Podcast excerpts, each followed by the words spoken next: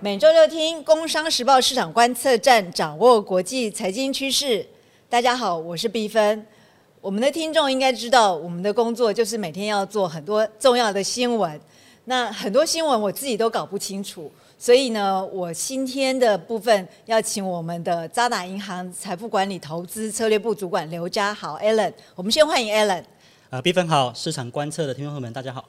好，我今天要请 Alan 做什么事情呢？就是我自己说啊，我们现在啊，因为市场非常非常非常的混乱，所以我们在挑标题的时候啊，就是重要新闻真的很难。就是说，比如说啊，有有有一次我真的觉得很有趣，我们就说台湾光复节的时候啊，我们的标题叫做我们要拼光复，要怎么样，要把我们的指数拼上去哦。然后我就想，哦，这个编辑也好可怜哦。所以那 Alan，你们的客户是不是也很多这样子？就是说，哎，你不是跟我说这个？如果日本的央行做了什么动作，这个日日元就会怎么样吗？就是好像很多混乱、很混淆的事情。对，如果根据这个我们最近的嘛，常常被客户问的问题，对不对？然后呃，无坏无坏我就是说好的这个怎么都没有？对，说好的通常都这样子，哎，说好的。比如说联准会的政策见顶，升息见顶，怎么都没有看到。今年已经说了一整年了，对。然后或者是说好的公债殖利率应该要逐渐下行，结果居然在呃这个第三季的时候看到利率上升，哎，债券价格下跌啊。说好的这个呃债券的今年好表现了没有？市场也有点落空。说好的日本央行哦，日本央行的这个。对于日元来讲的话，会不会已经看到了一个这个准备要出手干预？可是也看到日元竟然还进一步的更加疲软，这个都是呃说好的事情没有发生的时候，可能让我们的投资朋友们会觉得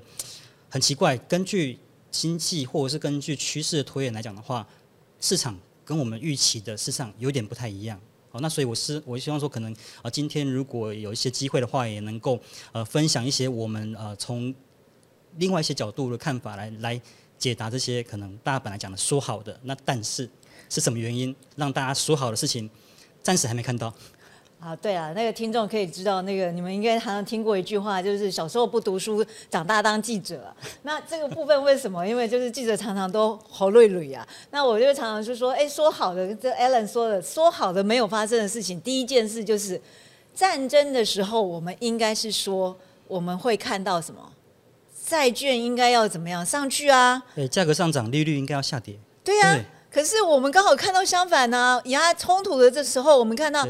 十年期公债利率整个一直冲，然后价格一直跌，然后就硬跌了，硬升跌了大概两成。到底怎么回事？对，事实上我帮大家来回顾一下，就是呃，债券在这一轮的这个价格的跌势啊，事实上是从今年的差不多五月中旬开始。那因为五月的时候联准会升息了以后呢，向市场暗示说，哎。现在目前看起来，美国的经济还不错，然后不排除后续继续啊进一步的升息，所以市场原先对于利率见顶这样子的一个期待落空的时候呢，很快的开始反映说，哎，利率会不会比预之前预期的更高？所以从五月一路到十月这段时间，利率是不断的在走高。我们看到了，不管是两年期、五年期、十年期各天期的公债殖利率，事实上都一路往上。然后一换句话说，就是债券的价格在修正，然后债券的价格在修正。那所以呃，一直到了这个这个十月初的时候，中东地缘政治嘛，这个以哈的这个战争啊，啊，突然间这个冲突再起开打的时候呢，大家本来会认为说，哎，这个战争的冲突开打的时候，市场避险的一个资金流向了债券，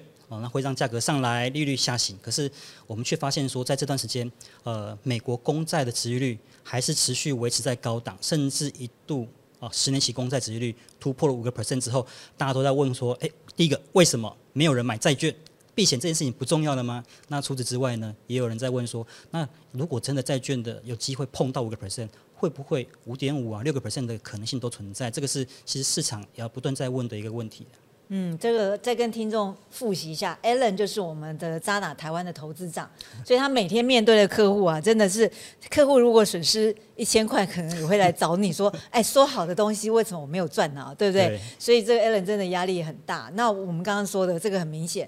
为什么我们觉得就是大家都不是觉得，其实我们这应该有经济研究，就是。美国利息已经整个利率政策都到顶了嘛，到顶的，它对于债市来说，它就是应该要上去了嘛，就是利息它只要不要继续升，继续基本上在债券价格就要上去。可是因就因为一个重一个战争战争来了，然后偏偏战争来，大家又都在找避险商品的时候，其实债券就是一个最好的商品，你买进去保证亏，这个才 这个才让大家才才真的很很头痛。对，事实上哦，我觉得呃，第一时间的反应来讲的话，呃，在第一时间事实上的确有资金流到了债券去做避险，但是呢，后来大家开始担心的另外一件事情是，如果中东的地缘这个冲突如果升高了，国际油价升高了，那通膨走高以后呢，会不会使得联准会把它的政策利率持续维持在高档，甚至是还进一步的升息？这个是呃，这个殖利率突然间再度走高很重要的一个理由。嗯，哎，那我们看嘛，就是好，真的真要讲真的，美国联准会的利率到底，你们看到今年底十二月大概，它你们的 house view 怎么看？对，事实上我们跟大家分享一下说，因为刚好在十一月初的时候，联准会也在这在这个月份做了一个利率决策会议。那当然，虽然说没有做任何呃这个按兵不动，然后呢，事实上呃联准会主席鲍威还是一样，他不放弃说，哎，未来如果任何可能性的话，或许还是有有升息的。的这个必要哦，可是事实上我们看到说市场的反应来讲的话，已经开始消化一件事情，因为从呃这个第三季开始，我们看到殖利率不是一路的上行嘛，对不对？那事实上你如果是呃不管是两年期、五年期、十年期、二十年期、长天期、各天期的债券利率都在上涨的话，那事实上暗示的就是，就算联准会它没有真的升息，可是利率走高了，也等于是真的升息了。也等于是升息的，所以呃，联准会升息是手段，不是目的。升息的这个目的是希望说，把利率有嘛，所以整个水准拉高来压抑通膨。可是如果从第三季利率就已经在没有升息的环境之下，利率就已经走高了，那事实上呃，市场开始猜测，包括联准会主席鲍威尔，事实上也开始透露一些口风，就是如果利率都已经开始走高的话，升息的必要性事实上在减少。那因此，我们渣打财富管理团队是认为说，呃，除了说在这个十一月这次会议当中没有升息之外，我们认为十二月也没有升息的可能性。有没有升息的可能性？最主要的原因还是一样，就是像像我们刚刚提到的，升息是手段，哦，这个让利率走高来压抑这个通膨是目的，目的已经达到了，事实上这个手段就必须要通过，要就需要就需要做个调整。了解哦，所以我们就说，其实我最近也非常被一些那个调查出来的数字弄得非常的混乱。像我们说台湾 PMI 好了，我们在应该是今现在是呃十十月的出来，十一月要开始进行调查。我们应该是在八月的时候就说它要上去上去上去，然后每个月我报回来都是又跌了又跌了。然后呢，这更有趣的是，刚好现在十月的已经出来了，它又跌了。然后呢，它。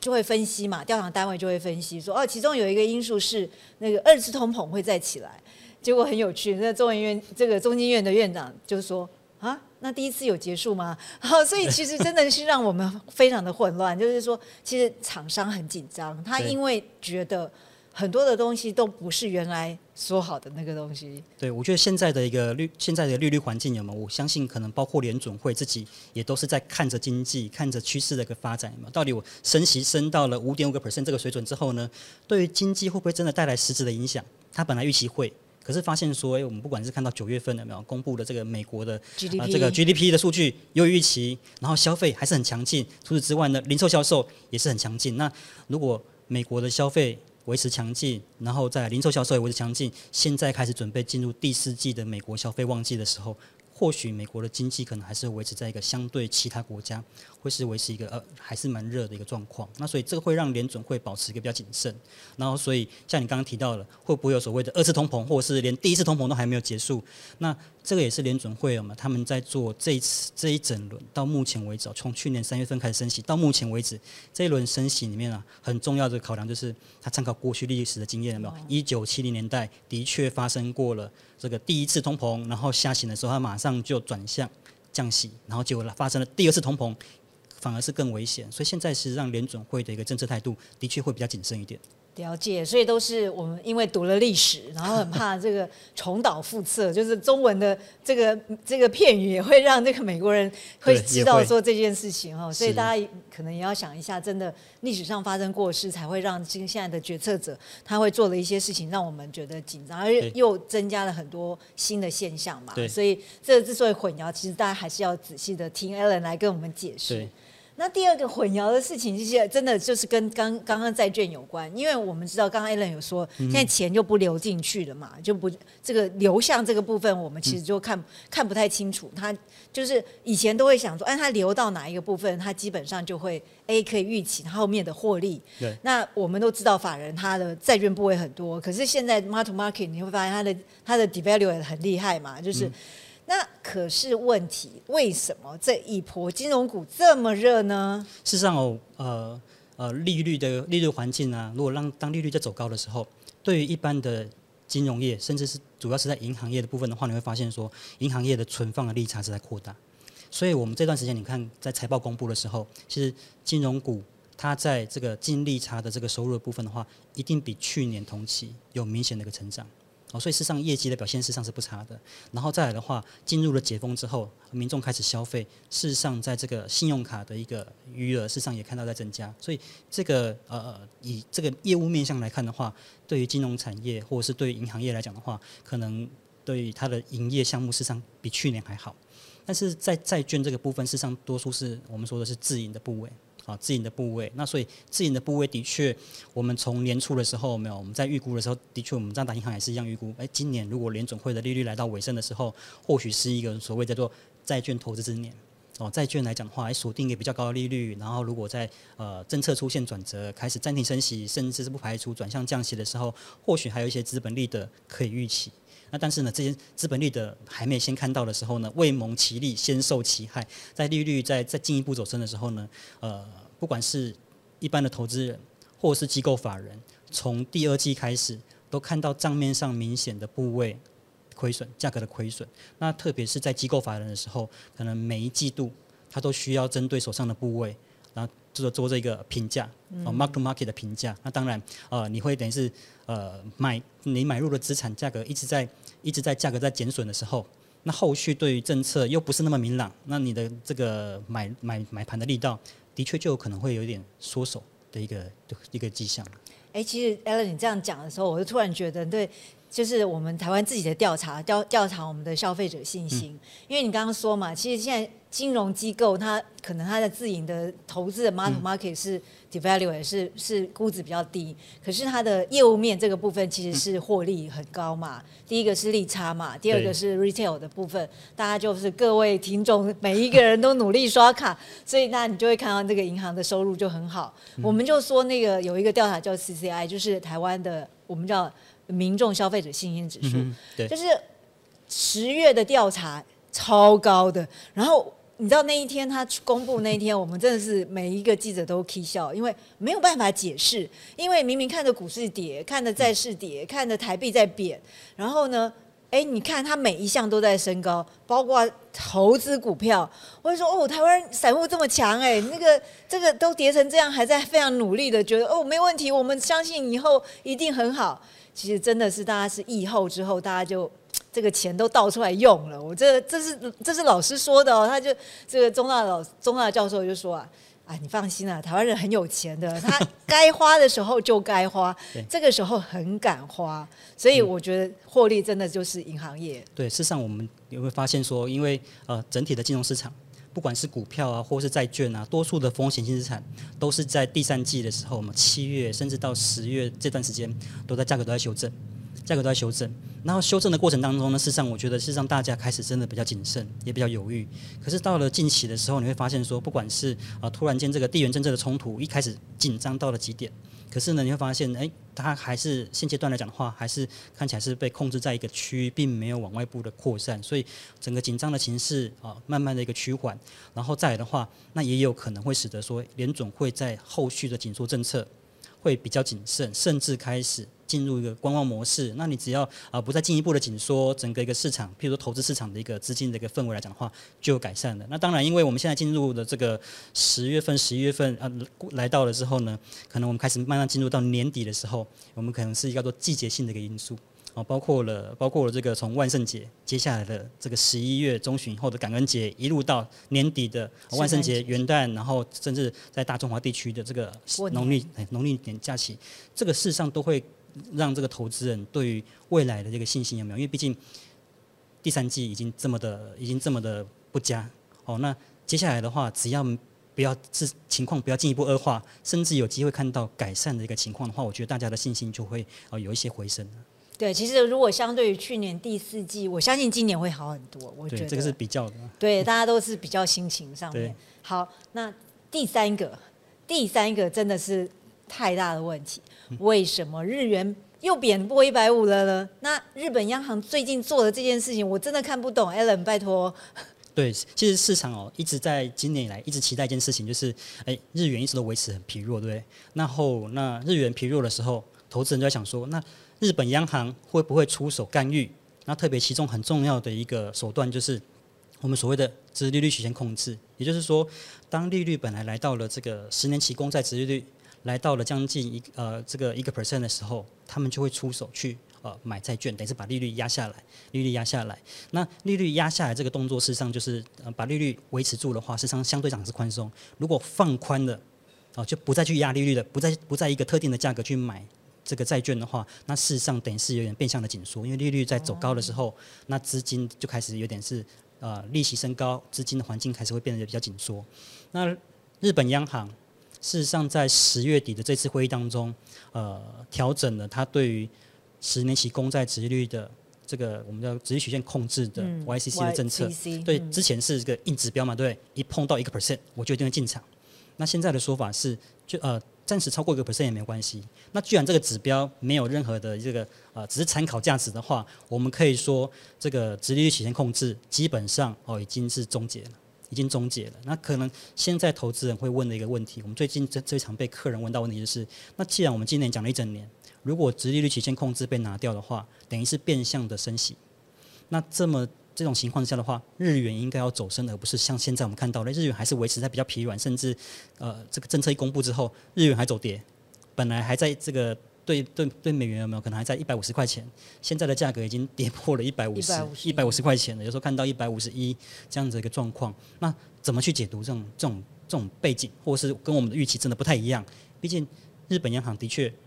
走进一步，就是它可以进一步的讲，就是它已经的确做了紧缩了。可是日元为什么没有如我们预期的，呃，反而是走贬而不是走升？其实我觉得在同个时间点，如果大家去看日本央行的这个对于经济的预估的话，有一个很重要的可能大家没有去关注的一个数据是，日本央行把二零二四年的通膨预期从原先预估的一点九个 percent 上调到了二点八个 percent。哇，这么高！对，所以它的通膨预期上调。那你就可以，你就可以知道说，当通膨预期上调，可是现在利率还没有动，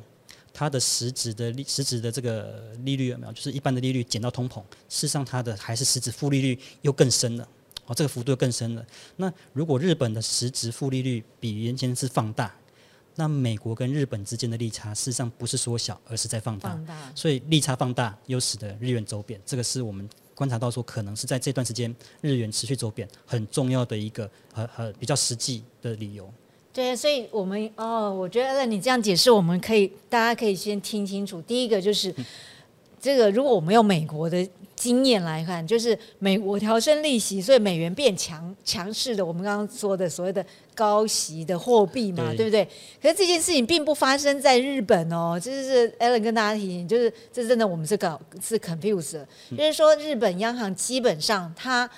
它收钱这件事情会让利息是一种变相的我们说的调升利息嘛。对。可是它更大的问题是，它目标是要刺激它的通货膨胀。对。对它。日本根本不在乎它二点八，因为它历史上就是都在零上下，这件事情它很困扰，所以它现在真的很希望它的通膨是可以上去。对，可是这个一上去之后，就会让我们看到它跟美元的利差是放大的。对，哇，这个难怪日元是越来越不值。对，所以你这段时间会发现说，呃，日本央行虽然在放宽哦，直率曲线控制，甚至我们也预估说，呃，这个负零点、负零点一个 percent 这样子的一个负利率的一个政策，也有可能在明年。哦，不管是在明年的上半年，或是接近年终的时间点，把它给移除掉，等于是也进一步的这个这个利率正常化。可是对于日本央行的现在的态度来看的话，呃，看起来是蛮倾向于说维持日元在相对，我们不能说绝对，但是维持日元在相对比较弱势的格局。第一个，刺激它的出口。我们这段时间看到所谓，日元贬值的时候，有没有汽车产业你可能可以哎，对你可能可以看到说，你可能可以看到说，非常多的这些呃日本在赚外汇的这些公司，有没有企业获利一定会很好哦，企业获利一定会企业的获利表现会不错。那这连带的是，到了明年春季的时候，